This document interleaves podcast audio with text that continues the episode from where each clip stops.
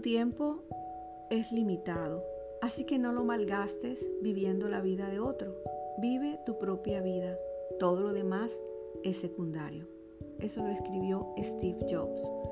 El tiempo es importante, así lo hemos hablado toda la semana.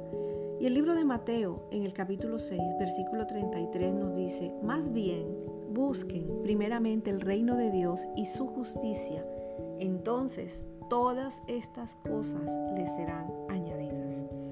Tu prioridad debe ser el reino de Dios y su justicia.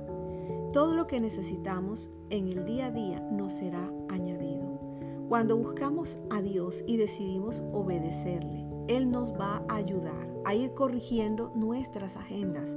Iremos dando prioridad a lo que realmente lo merece, a Dios, a la familia, a tu trabajo, al ministerio, al oficio que tengas.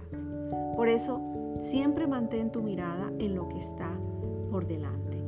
Dice el libro de Filipenses en el capítulo 3, versículos 12 al 14. No quiero decir que ya haya logrado estas cosas ni que ya haya alcanzado la perfección, pero sigo adelante a fin de hacer mía esa perfección para la cual Cristo Jesús primeramente me hizo suyo. No, amados hermanos, no lo he logrado, pero me concentro únicamente en esto.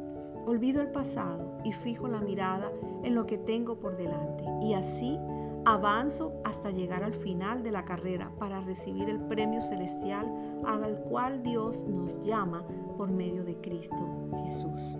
Pablo era un hombre de propósito que sabía cómo invertir bien el tiempo que Dios le había dado y se propuso trabajar duro para lograrlo. Para eso tenía que dejar su pasado, no solo refiriéndose a sus errores, a su pecado, sino también a su vida legalista. Sin embargo, él estuvo dispuesto a olvidar el pasado aún con sus éxitos para extenderse hacia el futuro. Y hoy simplemente Dios te quiere recordar eso. Ya, olvida lo que está atrás.